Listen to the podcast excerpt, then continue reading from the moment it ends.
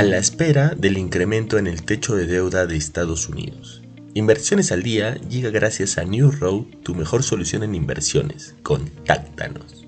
En el plano local, la producción nacional creció 0.22% en marzo, sin embargo, acumuló una caída de 0.43% en el primer trimestre de 2023, informó el Instituto Nacional de Estadística e Informática en el informe técnico de producción nacional. El sector construcción en los primeros tres meses del año lideró la caída y retrocedió 11.48%, tan solo en marzo disminuyó 12.42% por el menor dinamismo del consumo interno de cemento y el avance físico de obras públicas. Por su parte, el sector agropecuario se redujo en 2.56% en marzo, logrando una contracción acumulada de 0.17%. En cuanto a los sectores con desempeño positivo, la producción de minería e hidrocarburos creció en 9.28% en marzo y logró un alcance acumulado de 2.50% por el avance de la actividad minera metálica, por los mayores volúmenes de producción de cobre, molibdeno, hierro, oro y plomo. En los mercados internacionales, los futuros retrocedieron ligeramente mientras los inversores gravitaron hacia los refugios, incluidos los bonos del tesoro y las acciones tecnológicas, en medio del estancamiento en Washington sobre si elevar o no el techo de deuda de Estados Unidos.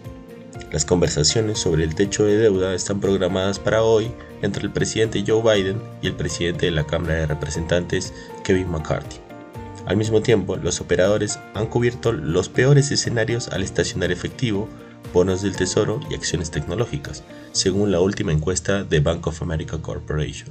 Si el último episodio de techo de deuda se desarrolla como en 2011, los bonos del tesoro podrían ser un gran beneficiario en el previo a la fecha límite del 1 de junio. Por otro lado, Home Depot apenas superó las expectativas de Wall Street en su reporte trimestral. Los ingresos se quedaron cortos. De hecho, fue la segunda pérdida consecutiva de ingresos del minorista después de haber registrado previamente 12 golpes consecutivos. Home Depot también redujo su estimación de ventas en la misma tienda para el año a una disminución del 2 al 5%, antes había esperado que la métrica se mantuviera efectivamente plana.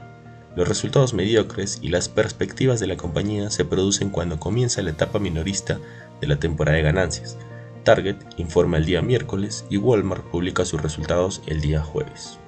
No queremos irnos sin mencionar que los datos económicos de China para abril en general no cumplieron con las expectativas, ya que la economía continúa mostrando un camino desigual de recuperación del impacto de sus estrictas restricciones de COVID la producción industrial de abril aumentó 5.6% interanual frente a los 10.9% esperados por economistas encuestados en un sondeo de Reuters.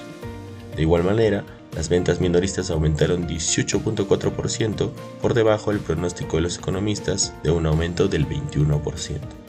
Estas han sido las noticias más importantes de hoy, martes 16 de mayo de 2023. Yo soy Elmer Yamoca y que tengas un feliz martes.